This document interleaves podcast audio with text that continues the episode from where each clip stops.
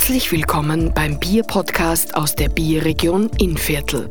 Im Innviertel gibt es Bier an jeder Ecke. Wie viel Handwerk und Herzblut in ihren Bieren steckt, erzählen die Brauherren der Bierregion in zehn Podcasts. Hören Sie hin und schmecken Sie rein. Grüß euch, ich bin's wieder, der Qual Zuser Junior und wir reden heute wieder über unser Lieblingsthema, das Bier.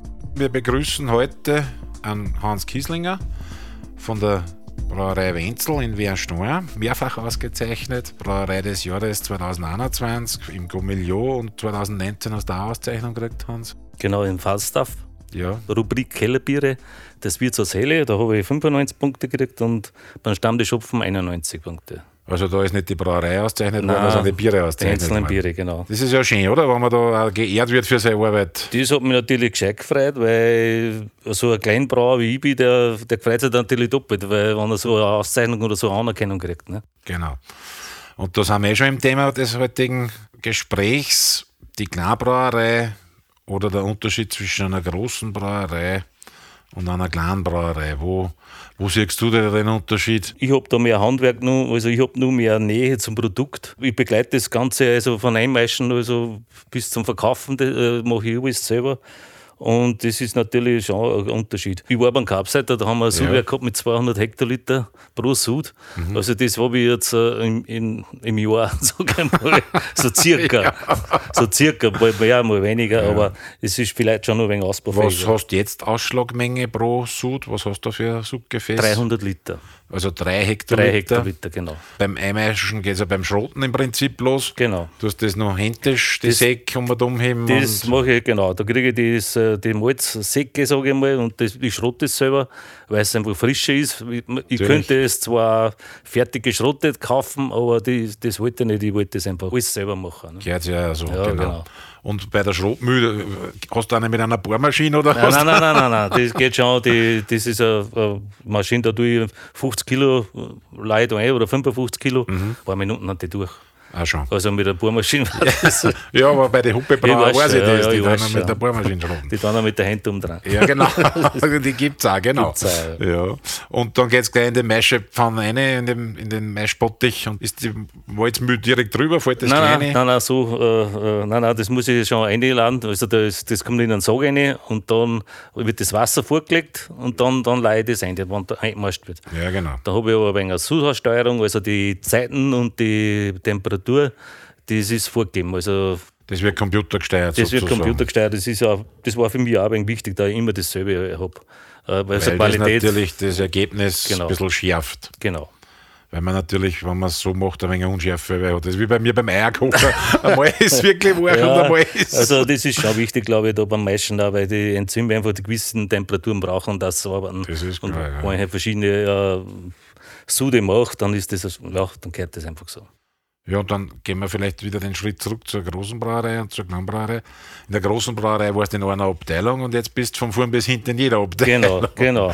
Also Marketing. Alles, ja. Brauer. Kunden- Kundenkontakt, Verkaufen, Ja, alles, ja. genau. Das macht es aber auch spannend wahrscheinlich für dich, dass du alles Ja, nein, das ist klar. Das ist natürlich schon äh, abwechselnd und immer interessant eigentlich. Also, das ist klar. Was hast du damals für Abteilung so? so Ja, ich habe das Glück gehabt, also wie ich da beim Kapsel, da war da ich eigentlich fast alles gemacht habe. Also ich, war- ich habe von, das- von Sudhaus, Gärkeller, Lagerkeller, Filtration, Fassfüller äh, in der Flaschenhalle, Aber da haben wir vielleicht einmal bei einem guten Thema, machen wir sich einmal eine Flasche von deinem Bier auf. Was hast du denn mitgebracht? dann Stammtisch Hopfen habe ich da. Okay, probieren wir mal ein, ein gutes ja, Wenzel. Aber du hast nur Flaschen, oder? Hast du Fass auch? Weißt Ja, ja, bei der? Gastronomie bin ich mal mit 20 Liter Fassel. Ne? Ah, du hast 20 Liter Fässer oder Schlankkeck? Schlankeck. Schlankkeck, jawohl. Und wo gibt es da Wirten in der Nähe bei dir, wo man das probieren kann? Also das ist im Umkreis von Gemeinde, sage ich mal, Wernstein, Schattenberg, äh, Rheinbach, äh, Schering. Zum Wohl, Prost. Genau, Prost. Prost. Ja, super süffig. Ist jetzt eine 07er Flasche, eine große. Ja, genau. Je größer das Gebinde, desto besser das Bier, aber da haben wir extra Geschichten dazu. Äh, weil wir jetzt gerade bei den Wirten waren, wenn ich die Brauerei besuchen will und ich komme in Rahl, äh, ist das, das ist ja der, der, der Innradweg oder irgendwas ist da in der Nähe? Ja, in, in, in Wernstein äh, ist da die, der Innenrode geht, geht da vorbei, dann gibt es den Mariensteig da, der, wo nach Trent und Herent, also in der Neuburger Gemeinde, das ist eine Partnergemeinde für Bernstadt, ist da verbunden. Also das ist dann schon auf der bayerischen Seite drüben? Genau, da ist man bayerische Seite. Da gibt es auch dann den Brückenlauf, das Brückenfest, das zwei Brückenlauf. Da laufen sie auf der österreichischen Seite dann am Kraftwerk auf der Humme und, äh, und Trent und Herent ja. laufen sie wieder zurück. Also eine Runde ist so 13, okay. 13,2 Das war nichts für mich. ja. Das wird mir gehen schon sagen. Nein. Ja, es ist einfach eine ganz äh, schöne Geschichte. Also ja. Wanderwege, Neuburg Richtung Passau, Richtung Schering. Und ja, und gegen Voranmeldung kann man sie bei mir auch besuchen dann, genau. Muss ich da gewisse Leute sein? Oder? Äh, ja, es war schon ideal. Ich sage mal, ab 6 bis 15 war so ja. ideal. Okay. Äh, wie viele verschiedene Sorten hast du denn überhaupt jetzt bei dir? Also ich habe immer zwei. Also das ist, wo ich ganzjährig habe, das ist das wird das Helle und der Stamm der Schopfen, eh, wo ich da beim Falstaff... Wo ist da ein bisschen der Unterschied? Magst du es auf ein Bierstin eingrenzen? Oder, oder? Die beiden, die sind eigentlich, sage ich jetzt einmal, alkoholmäßig 5,5. Mhm. Haben beide Stammwürze, sind gleich. Äh, nur also beim Brauverfahren, da, da habe ich bei den anderen mehr Verzuckerung. Das heißt, das eine ist mehr malzorientierter ja. und das andere geht ein bisschen leicht ins rein. Aber auch ganz, ganz angenehm. Also willst du nicht sagen, dass das eine Märzen ist, das andere Büß? Wahrscheinlich ist fürs Büß zu Ja, das 5,5, äh, das ist, äh, ja, Märzen haben die 5. Ja. Es ist eher so ein wenig spezial. Äh, ja, was hast du da Stammwürze leicht über 12,5?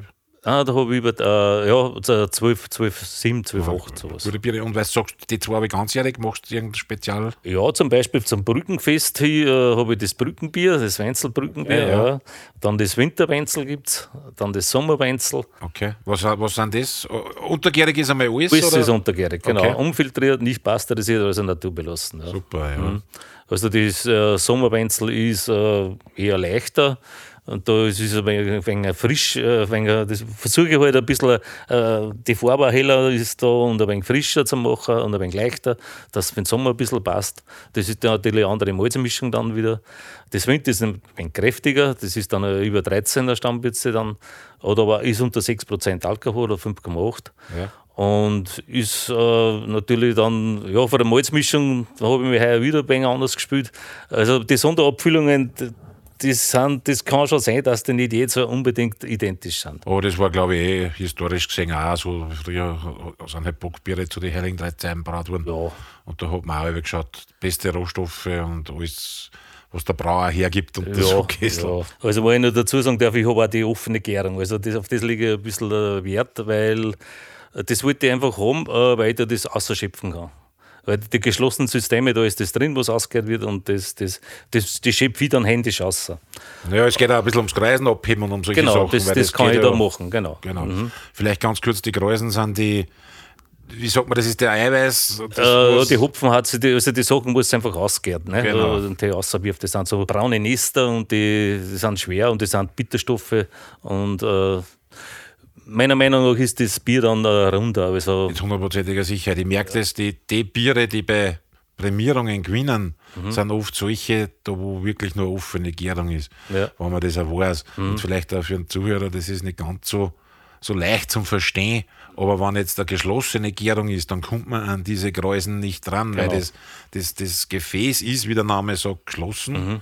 Und deshalb kann man die Gräusen, so heißen halt die, ja. die Berge, die da entstehen. Genau, die bleiben äh, Die bleiben halt drinnen und mhm. fallen dann zum Schluss mhm. wieder zurück rein in das Bier. Das hast du eher gesagt, weil du hast mir ein Kistenbier mitgebracht, ja, ja. Dass, dass du ja nur drei Monate Haltbarkeitsdatum hast genau. und das merke ich mhm. auch oft, gerade mhm. bei kleineren.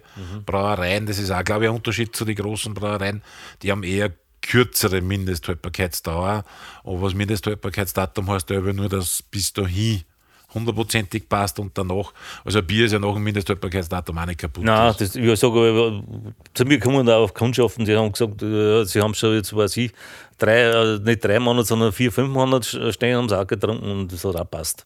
Also es kommt auf die Lagerung drauf an. Ganz richtig. Weil, also wenn das im Fensterbrett steht oder der Kugel, wo Sonne hinscheint, da wäre es nicht funktionieren. Genau. Ja, Hans, dann sage ich Danke für das Gespräch. Danke, dass du Zeit genommen hast. Und dann hoffen wir, dass sie zu der Brauerei des Jahres, zu der Auszeichnung von Gomillion noch viele, viele andere Auszeichnungen dazu gesellen. Ja, danke für die Einladung ja. und ich, ich werde mich bemühen. ja, dass wir alle ein gutes Bier haben okay, im Viertel. Prost. Danke, Prost. Prost. Das war's auch schon mit dieser Folge des Bierpodcast aus der Bierregion Innviertel. Alle Infos und Links zu dieser Folge sowie weitere Folgen finden Sie unter bierpodcast.at.